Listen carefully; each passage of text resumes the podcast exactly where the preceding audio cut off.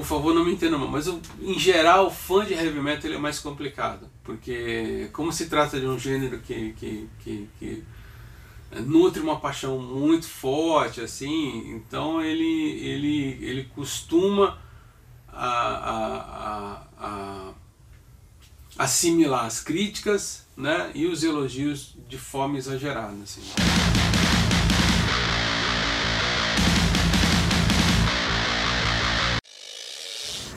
Oi, gente, tudo bem com vocês?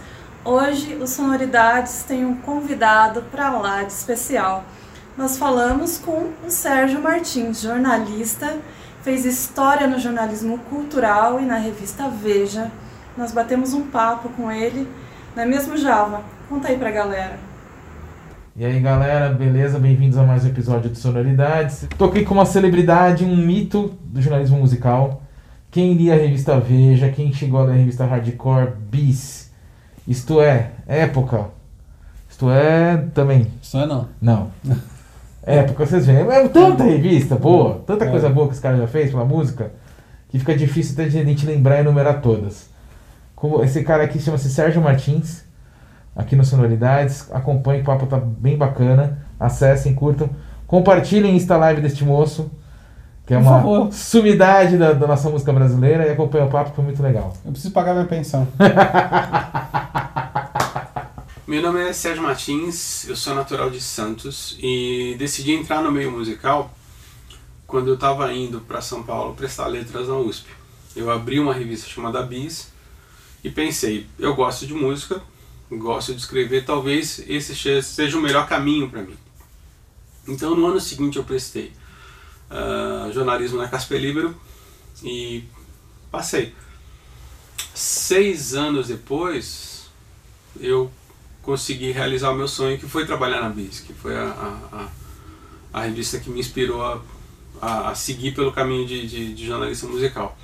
Mas antes eu passei pela redação do Notícias Populares, que era um jornal bem popular, chamado Espreme Sai Sangue, né, como as pessoas se, uh, se referiam a ele e que foi uma escola para mim, porque como ninguém falava com o NP, a gente sempre tinha que sair correndo atrás de uh, umas entrevistas paralelas ou fazia um, um, outro tipo de abordagem que não era a abordagem do dia a dia do, do, do, dos jornais tradicionais. Então, até hoje eu uso essa experiência na, na minha vida. Assim. Sempre quando você vai ler uma matéria minha, nunca é uma abordagem que normalmente um jornal faria. Né? É sempre uma sacada, é sempre uma visão uh, mais interessante da pauta. Depois do NP, eu trabalhei no NP de abril de 1990 a dezembro de 93. Uh, ah, depois, em dezembro de 93, eu entrei na BIS. Fiquei cinco anos na BIS, até janeiro de 99. Uh, ah, depois eu passei quatro meses na revista Época. E de junho de 99 a fevereiro de 2020 fui crítico de música da revista Veja. Uma carreira assim bastante. Você passou praticamente por todos os pilares de. Sim, sim, sim, eu acho que sim. Ah, fora ainda assim, eu colaborei para a Folha de São Paulo, para a Ilustrada. E era engraçado, né? Porque era, em 92 foi um ano que teve muito artista de reggae. 92, 93. E essa história é, é, é, curiosa, porque eu tinha um grande amigo meu, que é o Edson Franco, que hoje está na Isto É, que o pauteiro da Ilustrada queria arrancar os cabelos, né? Porque via aquele manto de crioulo de trancinha, falava assim, eu não entendo nada disso, eu não sei o que, que é isso. E aí o Edson chegou pro, pro pauteiro, que era o Celso Fioravante, e falou assim, no quinto andar tem um cara que manja desses desses artistas daí. Eu achei até que ele já foi pra Jamaica e tal, não sei o quê. E aí foi assim que eu comecei a colaborar, para a Ilustrada. Depois que eu saí da, da, do grupo Folha, né, porque a Ilustrada, a Ilustrada Notícias Populares e a Folha da Tarde pertenciam ao grupo Folha. Uh, eu colaborei para o Estado de São Paulo, né, para o Caderno 2. Eu colaborei para o Divirta-se, do, do, do, Jornal da Tarde, porque o meu chefe do NP, o Leão Serva, tinha assumido o Jornal da Tarde e era um grande admirador do meu trabalho. E na Veja eu cheguei a escrever uma matéria, um artigo para a revista americana Time. Ah, então acho que deu para cobrir bem, assim, e deu para cobrir os mais diferentes estilos, porque eu nunca fiquei num estilo só de música. É, desde o começo, eu percebia que era uma coisa que estava fadada à extinção, né? Você pegava a Folha de São Paulo, você tinha um cara para escrever sobre rock antigo, um cara para escrever sobre rock novo, um cara para escrever sobre clássico, um cara para escrever, escrever sobre jazz, um cara para escrever sobre MPB. E, e, e, a gente começou, eu pelo menos comecei a enxergar que haveria um enxugamento natural das relações. Então, o que, que eu pensei? Falei assim, não, deixa eu fazer de tudo um pouco e me, e me focar mais na reportagem do que simplesmente ficar essa coisa do crítico que recebe disco em casa e, e fica falando se o disco é bom ou ruim. Então, para mim, foi, foi muito válido. E, e, nesse ponto, acho que o NP foi, foi uma tremenda escola, porque o NP a gente tinha que fazer um, um tinha uma abordagem mais popular mesmo, né, dos fatos. E essa questão de você enxergar um outro lado do que você está avaliando, por exemplo, você acha que é isso que, que te transformou hoje numa referência para essa galera mais jovem? Ah, sim. Porque eu, eu acho que assim. É, é o que eu falo. Antigamente, quando, quando eu era editor da Bis, volta e meia tinha um cara que chegava para mim e falava assim: Ah, eu quero fazer um. Quero escrever na Bis. Aí você chegava pro cara e falava assim: Tá, o que, que você quer fazer? Ah, eu quero fazer crítica de disco. Eu falei: Bicho, crítica de disco não vai rolar. Porque crítica de disco, qualquer um faz. Pode fazer mal, pode fazer bem, mas qualquer um faz.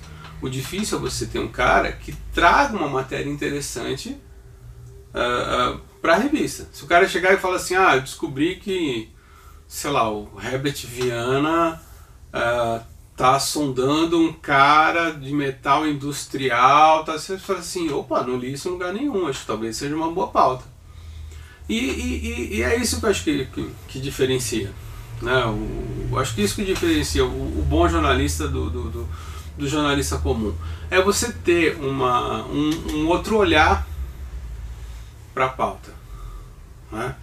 É você pegar, por exemplo, tem sempre aquelas entrevistas, né? sempre tem revista de heavy metal, nós lançamos nosso disco mais maduro, né?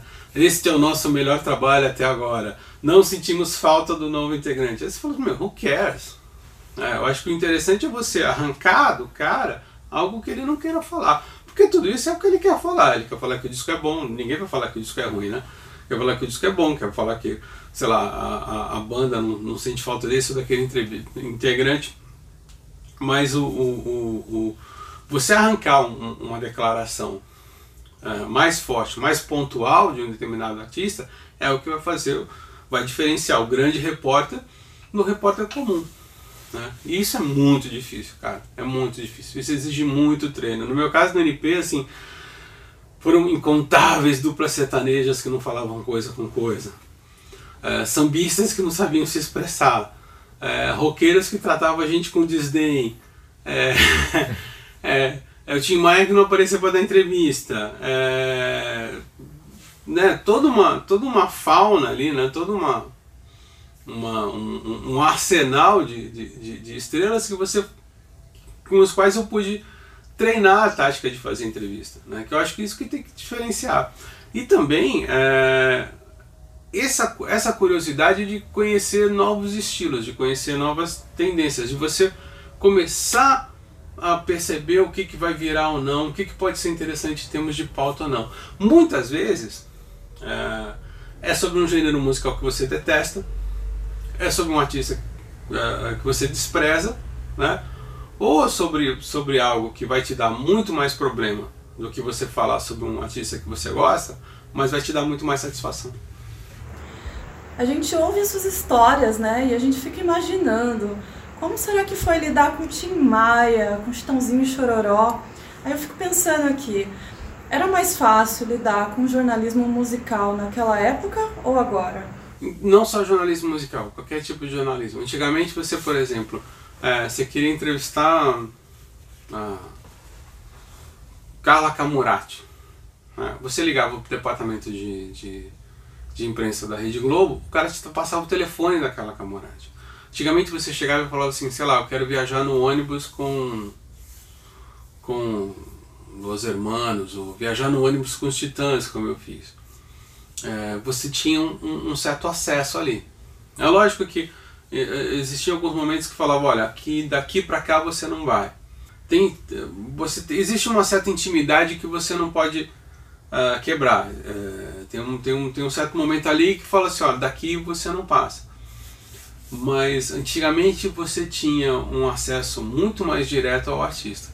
Hoje, por exemplo, se você quiser entrevistar qualquer cara, sei lá, um, um sujeito que saiu ontem do Big Brother, o cara tem três assessores, aí o cara vai te perguntar é, o que, que você vai perguntar, quem é que vai fotografar, se o sujeito pode responder por e-mail, é, é, qual o deadline, qual o gancho da matéria, onde é que você vai usar. Hoje tudo é muito mais difícil. Antigamente você tinha um acesso direto com, com, com, com os caras. Né? Antigamente você, sei lá, uh, no NP, por exemplo.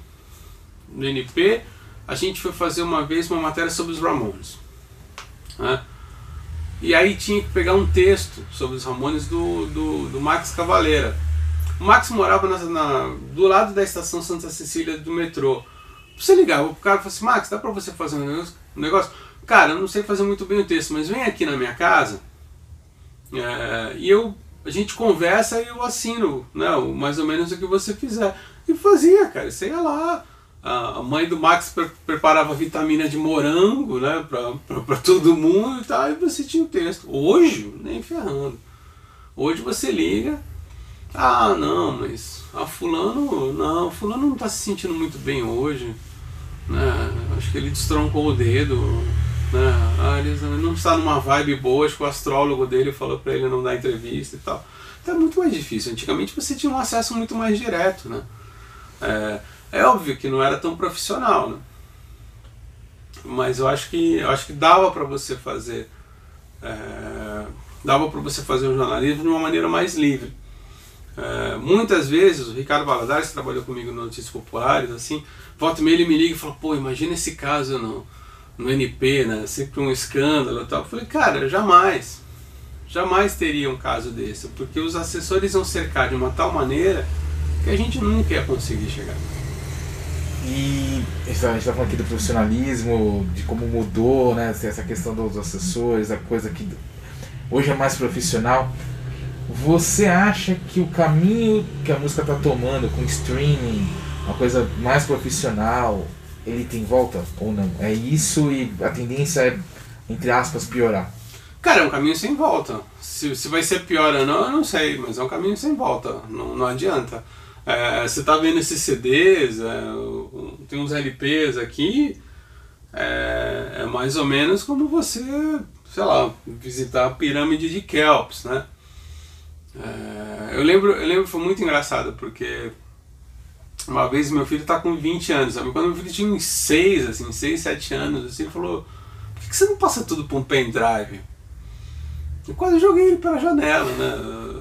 Mas é a realidade, assim hoje em dia você tem uma, uma, uma, geração que, que, que não tem mais o apego. E, e, muitas coisas eu também não tenho mais. Assim. Existe uma questão de espaço, existe uma, uma questão de, de, de, de comodidade. Né? Antigamente, sei lá, eu tenho 53. Então antigamente você falava assim, vai sair um disco novo do Ozzy. Né? Aí você ia na loja, encomendava esse disco, né? Aí demorava, sei lá, dois, três meses até esse disco chegar no Brasil tal. Quiçá ele seria lançado né, nacionalmente. Hoje, sexta-feira, você recebe um, um, comunicado do Spotify, os lançamentos da semana. Né? Então acho que, acho que não tem volta. Se isso é bom ou ruim, acho que depende é, é, da análise do ponto de vista. Né? Tem discos que, por exemplo, eu não faço mais questão de ter em formato físico. Ou tem discos que eu não faço mais questão de comprar em formato físico. Agora, tem discos de bandas que eu gosto muito que eu faço questão de ter em formato físico. É, quer ver? É, isso aqui, ó. Esse aqui do Prince, por exemplo. Que são, são, são músicas que ele fez para os outros artistas. Então você tem, sei lá, uh, CD, aí dois LPs, tal, não sei o que. Prince é um cara que eu pego em qualquer formato. Né? Ah, deixa eu ver aqui. Satanic Majesty Request dos Rolling Stones. Com a capa em 3D, é, com encarte. né? Com, com... Pô, não dá pra você ter isso em streaming, entendeu? É, é uma coisa assim, eu gosto pra caramba de Rolling Stones, faço questão de ter. Mas algumas coisas, sei lá, vai sair um disco do Pink Floyd novo. Ah, gosto, acho Pink Floyd legal, tal, mas não é um não é uma banda que me motive a falar, eu tenho que ter o um novo disco do Pink Floyd, né? até mesmo porque o Pink Floyd morreu lá em 1982, né? com The Wall e, e acabou. Eu acho que é isso, eu acho que. Eu estava até comentando isso com, com, com o Roberto Frejá, que ele falou da, da remuneração, né? Que a remuneração dos, dos artistas uh, no streaming é, é, é muito pouca. Né? E já o pessoal da Abramos falou que esse ano, de 2020, vai haver uma renegociação entre as editoras, as associações de música, com as plataformas de streaming, para que elas deem uma remuneração, remuneração maior para os artistas. Então é um caminho sem volta. Eu acho que é, foi um tempo bom, né, na época que a gente é, exibiu CDs, né, como aquela coisa do do, do, do, general passando as suas tropas em revista, né? Você olhava tal, não sei o que. Hoje não tem. Assim, existem os discos que eu considero essenciais, mas é, acho que a tendência mesmo é você cada vez mais é, é, se ater ao essencial. É, você falou aí de músicas e discos que você considera essenciais.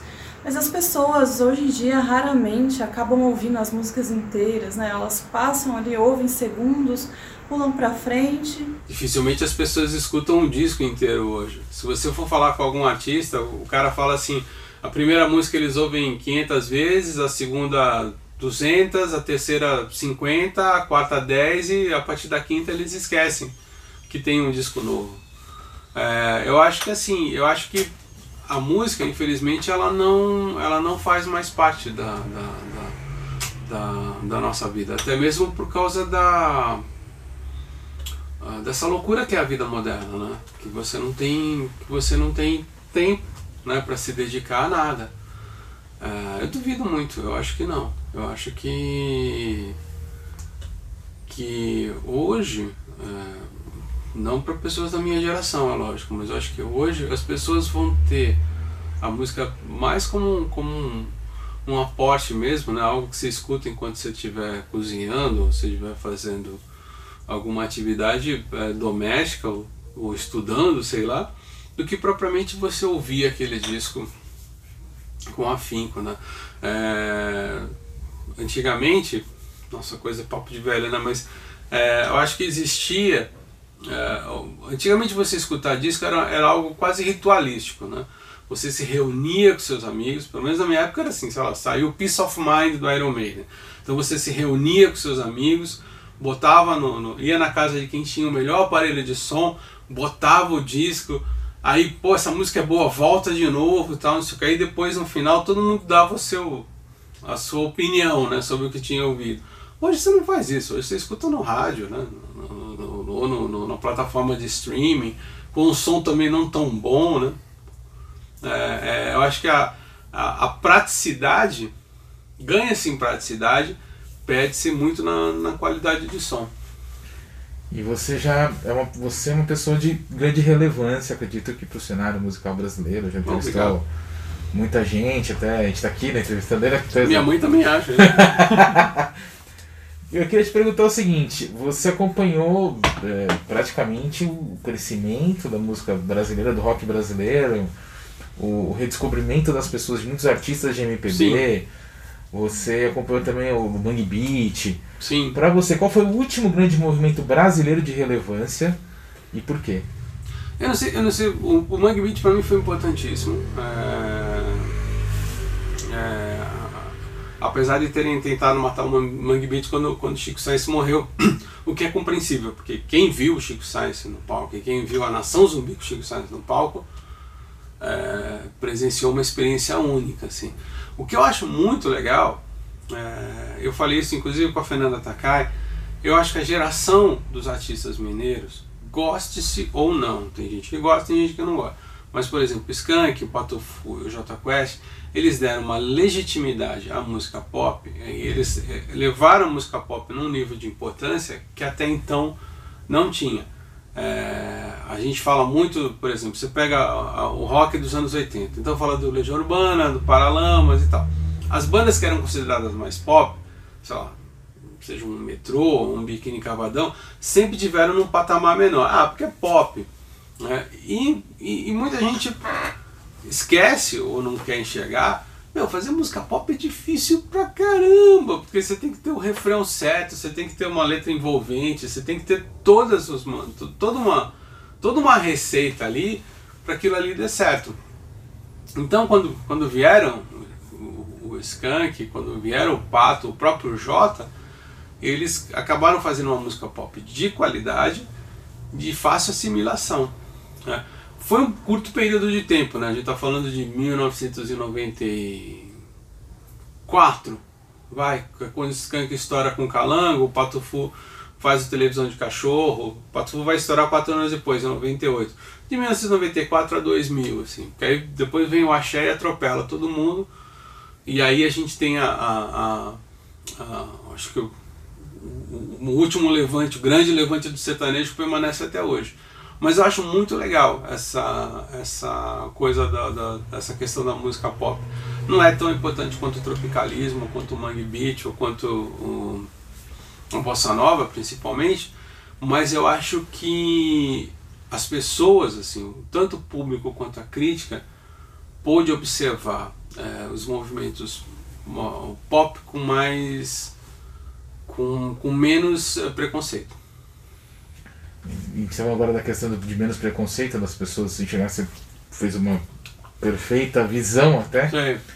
Você acha que o preconceito é a primeira coisa que pode ferrar tanto um crítico quanto um músico? Eu digo, não um preconceito preconceito que a gente tem, tipo, a pessoa não gosta de aquilo ou de outra raça, mas digo, por exemplo, preconceito musical. Você acha que é uma coisa que pode matar um músico e também um crítico? Eu acho que no caso do crítico musical, acho que a ignorância é muito mais prejudicial do que o preconceito. Tudo bem que eh, em alguns casos os dois estão tão atrelados. Né? Então, por exemplo, é muito fácil você, não que eu goste, mas é muito fácil você chegar e falar assim, a ah, Ivete Sangalo é um horror, a música que ela faz é de baixa qualidade, ah, isso não é legal. É fácil, você está em casa, Agora, eu já tive em cima do trio elétrico essa mulher por cinco horas. Eu vi essa mulher dirigindo a banda como nenhum outro, assim como poucos artistas de, de gêneros considerados mais nobres fizeram. Eu vi essa mulher tocar percussão como poucos artistas fizeram. Entendeu?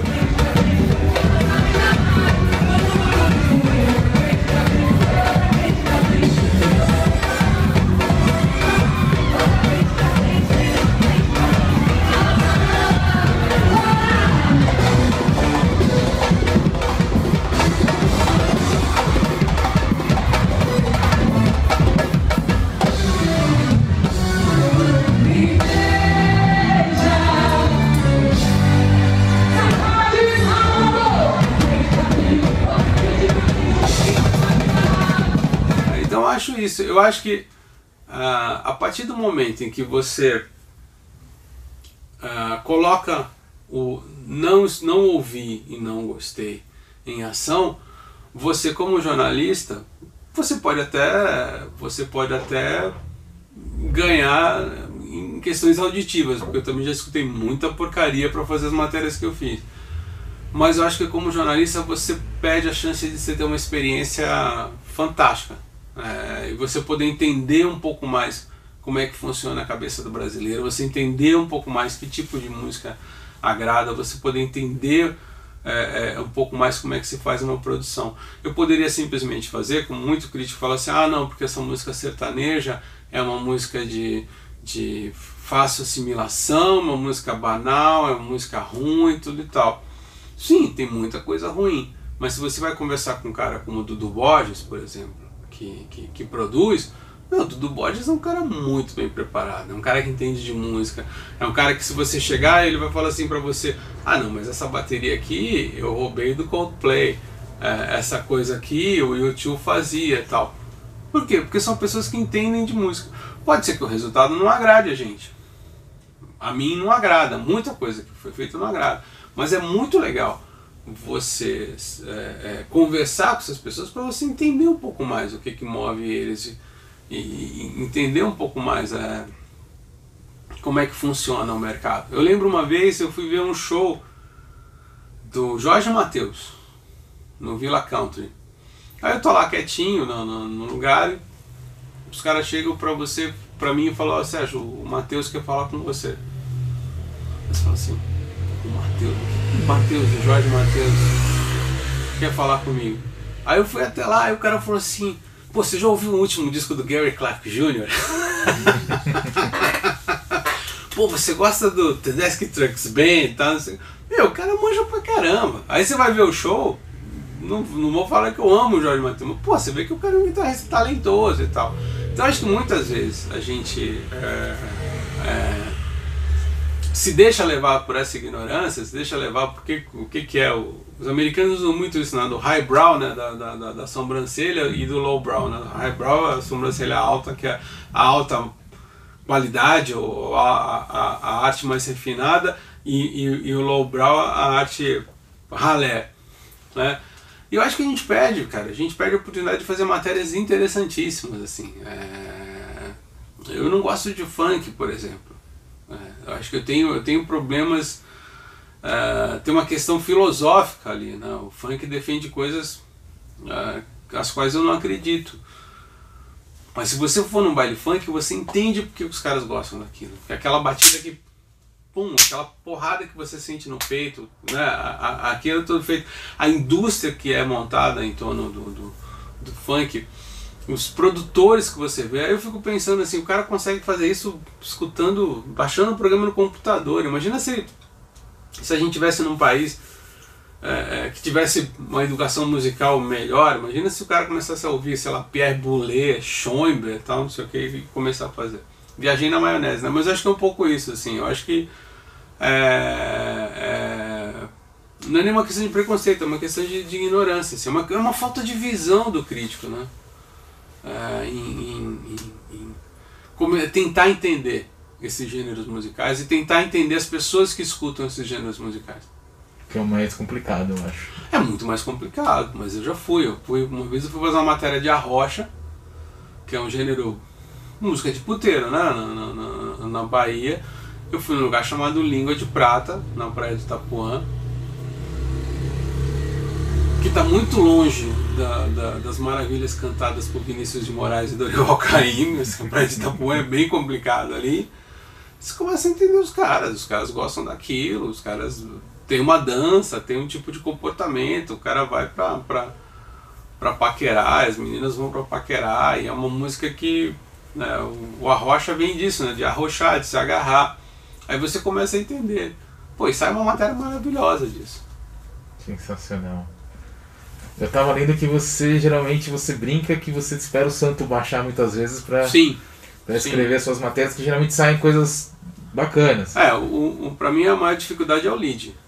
Que é o que eu acho que, que, é o, que é o que, que apresenta a matéria. Que, acredito que, é que, seja a, a dificuldade é. da grande maioria dos é, jornalistas. É, apresenta a matéria. Aí eu, aí eu ando, aí eu fico vendo, sei lá, videoclipe do 15, aí eu volto, aí eu vou ao banheiro, volto, tomo um café, volto, aí chega uma hora que fala assim, não, o lead é esse. Aí o, o, o, o, o santo desce e, e vambora, assim. Mas já teve, teve momentos que eu fiquei, passei a noite inteira na redação. Não chegava de jeito nenhum, assim. E qual foi o momento mais uh, inusitado que te baixou o santo sem ser banheiro, que te baixou o santo pra você escrever a matéria? Cara, existe um momento mais esquisito. Teve uma edição da Veja que por conta da eleição de 2000 e... Qual foi a eleição do Aécio? Foi 2010, né? 2010. Foi 2010. A gente foi obrigado a antecipar. É... Foi obrigado a antecipar. Ah não, melhor ainda, teve dois casos. Teve, teve um caso em que... Uh uma vez na eleição de 2010, a edição da Veja antecipou, ela foi para as bancas um dia antes. E me tiraram de dentro do ônibus para voltar para a redação e fazer. Eram, sei lá, 8 e meia, 9 horas da noite. a minha chefe na época, que era a Isabela, ligou e falou, volta. Volta que a gente vai antecipar. Falei, mas Isabela, eu tô no ônibus, te vira, volta. Aí eu, eu voltei, era uma matéria muito legal, que era uma matéria sobre novos compositores eruditos. Era o David Lang, o James Macmillan, uh, o, esse aqui, quer ver? Max Richter, né? E o outro agora eu não lembro. Eram, eram quatro compositores. E aí eu voltei. Eu voltei e fiz. A gente fechou. A Isabela deu um prazo. Aí fechou, falou, olha, você tem até duas da manhã para me entregar essa matéria. Aí entreguei, sei lá, 1h59, alguma coisa assim. Nossa. assim. E essa foi engraçada, porque teve essa questão do lead, eu não sabia é, como começar. E eu comecei narrando uma ida na casa do David Lang, porque ele morava num, num apartamento ali no, no Soho, em Nova York, que eram cinco andares uh, sem elevador. E aí a matéria começava algo mais ou menos assim, tipo que uh, entrevistar o David Lang era mais desafiador do que escutar as composições dele, que eram bem, ser assimiladas. Outra, outra matéria que foi assim foi uma matéria sobre 30 anos de Axé Music, que era uma daquelas matérias, aqueles, aquelas coisas, né? no final do ano tem o revezamento, né? Quem folga no Natal, quem folga no Ano Novo. Tava o Museu e o Jerônimo Teixeira, que era meu editor na época, mesma coisa, chega o cara da arte e fala assim, ó, tem que fechar hoje. E aí você, aquela matéria que você fala, ah, meu, amanhã, hoje eu dou uns tapinhas, tiro o resto do que eu tenho que tirar das entrevistas, amanhã eu dou um tapa geral. Não teve essa, cara. Tive que vomitar a matéria em 5, 6 horas, assim. É, riscar, tirar as entrevistas, escrever, passar pelo Jerônimo, que era, que era o, o editor, passar pelo redator-chefe, é, passar pela checagem, passar pela revisão e mandar. O jeito foi até engraçado, porque o Jerônimo depois colocou a, a, a, nas redes sociais, né, ele postou a matéria e falou: Nosso feito será cantado ao pelos por trovadores ao longo da história e tal, não sei o quê. Outra matéria que foi assim, agora lembrei de outra, foi uma matéria sobre funk, foi uma capa de funk. Era. Eu tinha ido para o Rio e tinha aquela questão assim, os caras falaram, olha, vai lá pro Rio, apura o que tiver que apurar, volta, a gente pega esse material, é, pagina e vê quando é que solta. Aí, é, chegou na, eu fui pro Rio numa quarta-feira, chegou na sexta-feira, tava naquele negócio dos rolezinhos do shopping, né? E aí os caras me ligaram, falaram assim, volta no primeiro avião da segunda-feira, tira todas as entrevistas que você tem, tira tudo porque vai ser capa. Mesma coisa, assim, eu cheguei, era 8 horas da manhã na, na redação da Veja, vindo do Rio de Janeiro comecei a fazer tudo isso. Assim. É, a vida é assim. Eu adoro essa, adoro essa situação, assim, mas é é difícil. difícil. Cara, teve uma de frevo, agora eu tô lembrando, teve uma de frevo, a mesma coisa, assim. Eu cheguei. Eu peguei um voo na madrugada de domingo para segunda. Aí cheguei na segunda-feira, assim. É, tirei as entrevistas que eu tinha, praticamente dormi em cima do, do, do teclado e voltei para casa e no dia seguinte também seis, oito páginas também. Nossa. matéria. A do Michael Jackson também. A do Michael Jackson foram. O Michael morreu às 18h30 uh, eh, de uma quinta-feira. O fechamento, o fechamento da minha edição é, é na sexta-feira.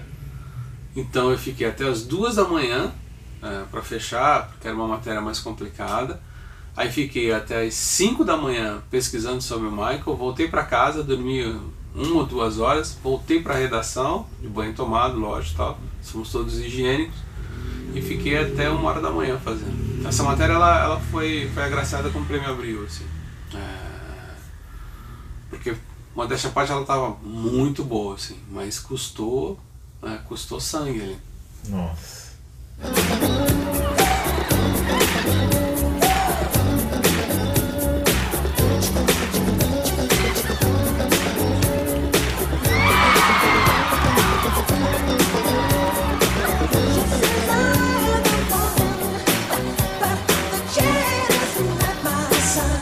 Do Sérgio qual o conselho que ele tem para as pessoas que querem seguir aí os passos dele. Estuda. Estuda. Você tem que amar isso. É... Se você acha que você vai estar nessa para ganhar dinheiro, esquece. Eu tinha, eu tinha um grande chefe na Veja chamado Mário Sabino. E o Mário falava assim: é... um repórter ele nasce repórter. Você pode até é, é, é você pode até dar umas dicas para alguém virar um repórter regular, mas o bom repórter ele nasce bom repórter. Então acho que é isso. É, se você acha que você tem talento para escrever, se você acha que você pode ir muito além do que você está lendo ali, na, na, na, seja em jornal, seja em revista, e se você se propõe a estudar, é, eu acho que é bem capaz de você seguir um, um belíssimo caminho profissional. Agora, se você está entrando nessa só porque você quer ingresso para show, disco nem ganha mais, né? Ingresso para show e ficar paparicando artista, e, e, pior ainda, ficar fazendo resenha e matéria para agradar os, os, artistas, talvez eu acho que não seja a, a, a, sua posição, ou pelo menos você não, nunca vai se tornar um, um grande repórter. Né? É, fica, fica, dado, fica a dica, gente. Não, viram, viram uma tiete, né? É, é o que a gente mais tem. Pois é. Verdade. é verdade. Verdade. É, agora você está se descobrindo youtuber. Você tá. Você tá Influencer. Você tá, tá descobrindo o mundo digital agora. Sim. Como é, como é que você tá vendo esse, essa relação mais direta com as pessoas que gostam do seu trabalho, até com as pessoas que não gostam do seu trabalho? Como é que você está lidando com isso? Cara, não gostar do meu trabalho é normal. Trabalhei na Veja, então não tem. É, é. E era muito engraçado, né? Porque se você. Tem duas coisas que você não pode falar mal. Você não pode falar mal de heavy metal, você não pode falar mal de Legião Urbana. E, os argumentos são sempre o mesmo. Né? O cara mandava uma carta assim: esse cara deve ser viado. Esse cara gosta de achar e sertanejo. Você falou assim, rapaz, que argumento bom você tem pra, pra matéria. É, eu assim, o, o, eu tenho um programa chamado Instalive, é, que eu faço no, de segunda a sexta, às 19 horas no meu Instagram pessoal e depois eu ponho uh, no meu canal no YouTube. Esse programa ele nasceu até mesmo como uma coisa para não enlouquecer, porque veio a pandemia, é, eu estava trancado na, na, na, minha antiga casa e eu precisava fazer alguma coisa para para não perder o foco, né? para não perder a, a, a, um tino jornalístico. Então eu comecei entrevistando amigos, né? o PJ, do J Quest, o Henrique Portugal do Skank, os meninos do Scatolov. E uh, essas entrevistas elas começaram a, a ter uma, uma dimensão uh, mais interessante. Aí veio o Edu Falaschi, do, do, do, do, que foi do Angra, que foi, foi uma entrevista muito legal. Aí depois eu comecei a pensar, poxa, por que a gente não pega uns empresários e uns, e uns, e uns produtores e executivos de gravadora para dar um meio que um material de sobrevivência, né? Então o Felipe Simas, né, do Thiago York, esse Thiago York atual, e atual Thiago, Ana Vitória, uh, o Romeu Marques, que trabalhou com a Anitta e de Camargo e Luciano, uh, o Stephen Stephen Atich, que era um cara que trazia show, e eu acho que foi uma das partes mais primeiras entrevistas sérias, um cara falar assim, não vai rolar. Porque até então existia, existia até um otimismo, assim, não, no final de 2020 acontece. O Steven primeiro falou, não, não vai rolar. E eu gosto, assim, eu acho que desde o advento do Facebook, que a comunicação entre o artista e o, e, e, e o fã e entre o jornalista e o, e o curioso, ela se tornou mais direta, né? para o bem e para o mal.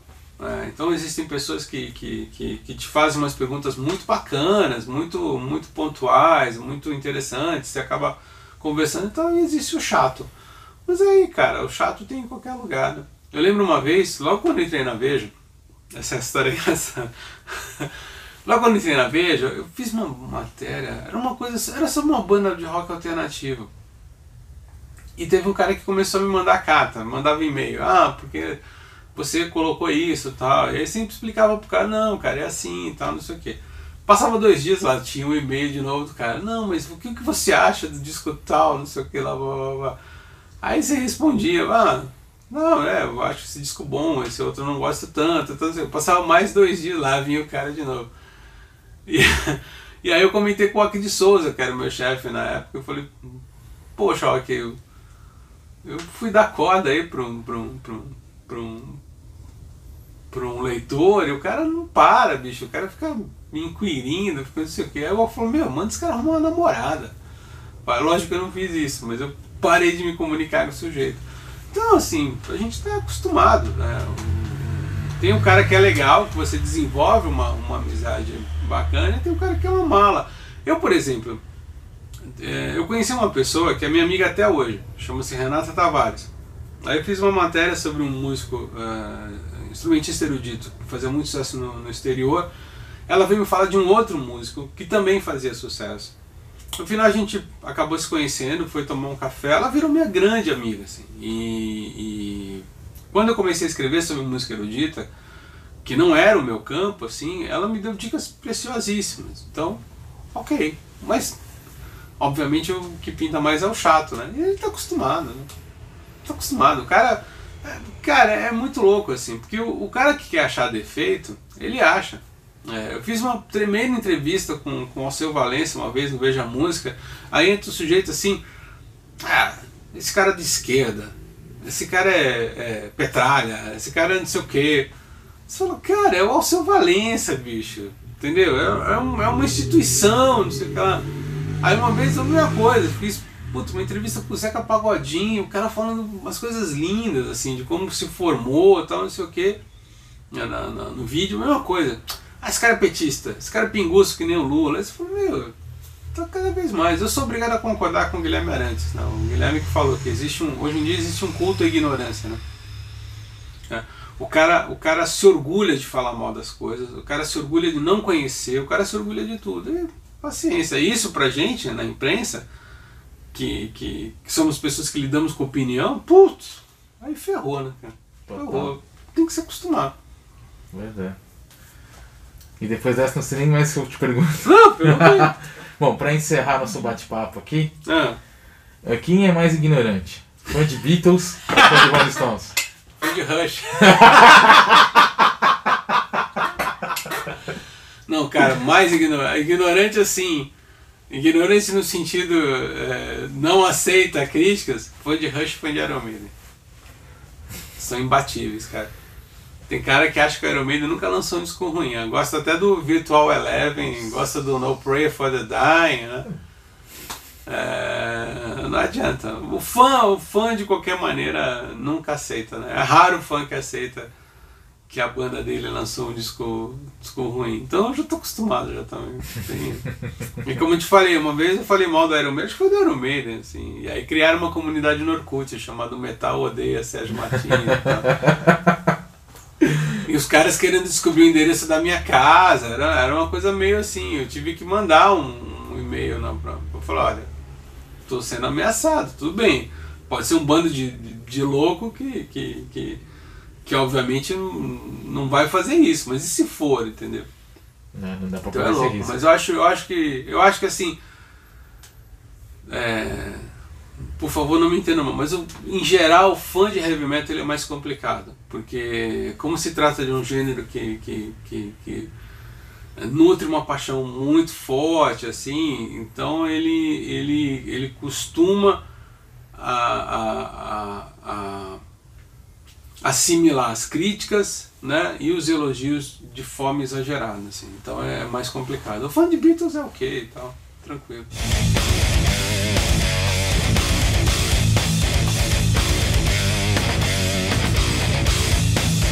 Essa é uma referência pra mim como. Pô, massa. Porque eu também sou dessa área também, e, tipo. Pô, é maravilhoso. Eu... Por culpa sua e do Batalha, ah. eu entrei nesse meio. É mesmo? Puta, que Escrever. bacana. Fico feliz com isso.